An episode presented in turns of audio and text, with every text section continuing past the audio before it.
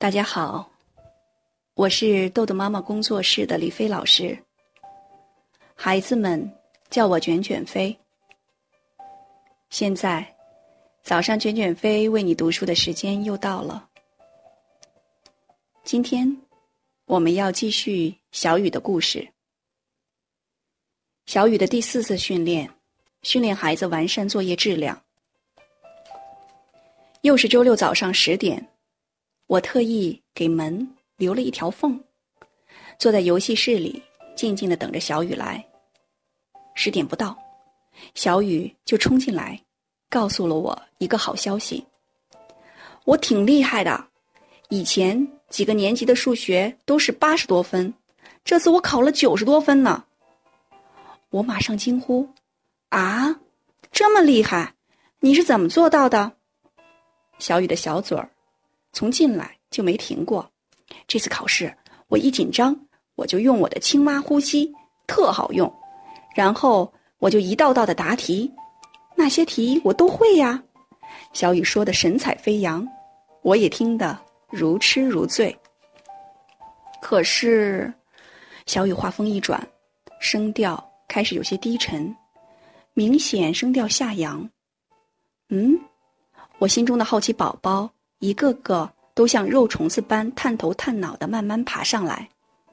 小雨接着说：“我这周六要去参加迎春杯的复试，这个考试太重要了，我觉得我肯定跑不过。”我听了一字一顿，慢慢的和小雨说：“宝贝，不急，咱们先列时间表。这个事儿呢，咱们一会儿留到和老师沟通的时间。”好吗？你这次考试也是很重要的考试，可是你还是考得很好啊。小雨直接去拿桌子上已经准备好的 A 四纸和铅笔做计划。我们有条不紊，一项一项按照计划做着。终于到了最后一项。从小雨的表情上看，他和我一样，也是非常的期待。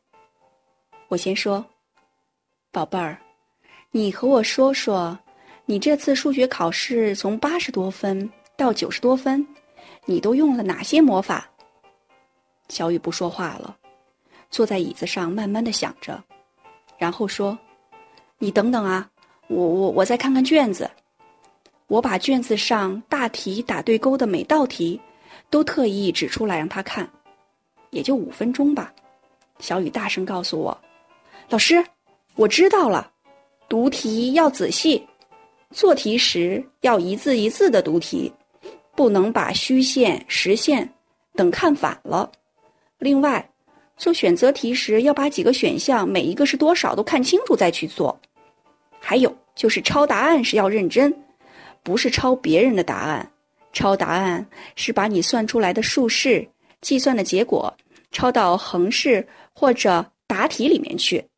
最关键的是，一定要把数抄对了才行，不能犯少写一个零啊、抄错了地方啊这类粗心的小毛病哦。小雨的话音刚落，我就笑着和小雨开玩笑：“哎呀，好像说完这些话，我们小雨的力量一下子就大涨了，对吗？”小雨不好意思的挠挠头，可马上眼神坚定的对我说：“老师，我知道了。”我现在已经有两个宝贝，所向无敌了。话一说完，就出去找妈妈了。我真高兴，孩子们从这儿出去时，都是信心满满，充满了力量。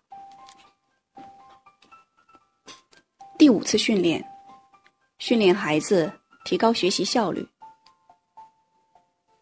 小雨的最后一次训练，终于还是来了。我得承认，有时快到训练结束时，我还是挺舍不得他们的。小雨大呼小叫的进门，我就知道大大的惊喜即将降临这个小小的游戏室。老师，我告诉你，我迎春杯一等奖，真的！我伸出双臂，拥抱着这个飞奔过来的宝贝。你是怎么做到的？我再次问他，小雨大声喊：“你知道吗？我特棒，我简直太棒了！因为考试时我发现做了四次还不行，还是紧张，我就做了五次青蛙呼吸法，然后我还加了一句：一、二、三，陈小雨写吧。然后我就特别专心的只做题，没再想别的。结果，结果你都知道了。”小雨幸福无比的看了我一眼，就继续沉浸在自我陶醉中了。两分钟后，我在小雨耳边轻声耳语：“哎，醒醒吧，老规矩，先做个计划。”小雨喜笑颜开，开始列计划。最后的十五分钟，依然是和我沟通的时间。我拿起他最喜欢的小狮子毛绒玩具当话筒，开始采访他。陈小雨同学，你最近考试又是九十多分，又是迎春杯一等奖，其他科目的作业本上也是一堆的优，有什么魔法和我们大家分享一下吧？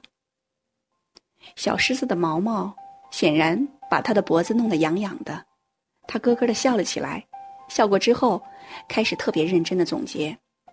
一语文，所有的题都做完，不会的，认真继续去拼写。虽然已经做完了，重点看小本上的内容，押题很准。看着别扭的，需要重新修改。上课要听讲。二语文，背生字时要按规律背，如聪明的聪，耳朵认真的听。眼睛看着老师，嘴巴要说，心也要跟着老师。比如说翻跟头的翻，一个小米粒戴着个小草帽，在田里学习又学习。然后就是明媚的媚，女人的眉毛才是阳光明媚的。第三，数学，托式练习，做时就检查，再代入一下检查。然后，四数学多检查，写完了先从头到尾看一遍，有没有落题，然后再一边默读一边用手指着题，一字一字的查三遍。第五还是数学，口算要有技巧，口算既是卷子里最简单的一项，又是卷子里最烦人的一项。说简单，题太少，太好做；说难。时间太少，做不完。窍门儿：先心算三至八题，记住要检查。第六个就是英语，大小写一定要区分好。大写的 K 占三格，小写的 K 是圆肚子，在倒数的第二个。最后一个就是第七英语，背单词要边读边写。总结完这些学习规律，小雨低下头，在日记本上边思考，边思考呢边写下了几句话。他脸上的表情恢复了以往的严肃，看得我的心都往下一沉。幸好孩子写完就主动交给我，让我看。我妈妈她变了，她变了，她的教育思想变了。我考得越来越好，我妈说。原来我考的不好，有一半都是他的原因。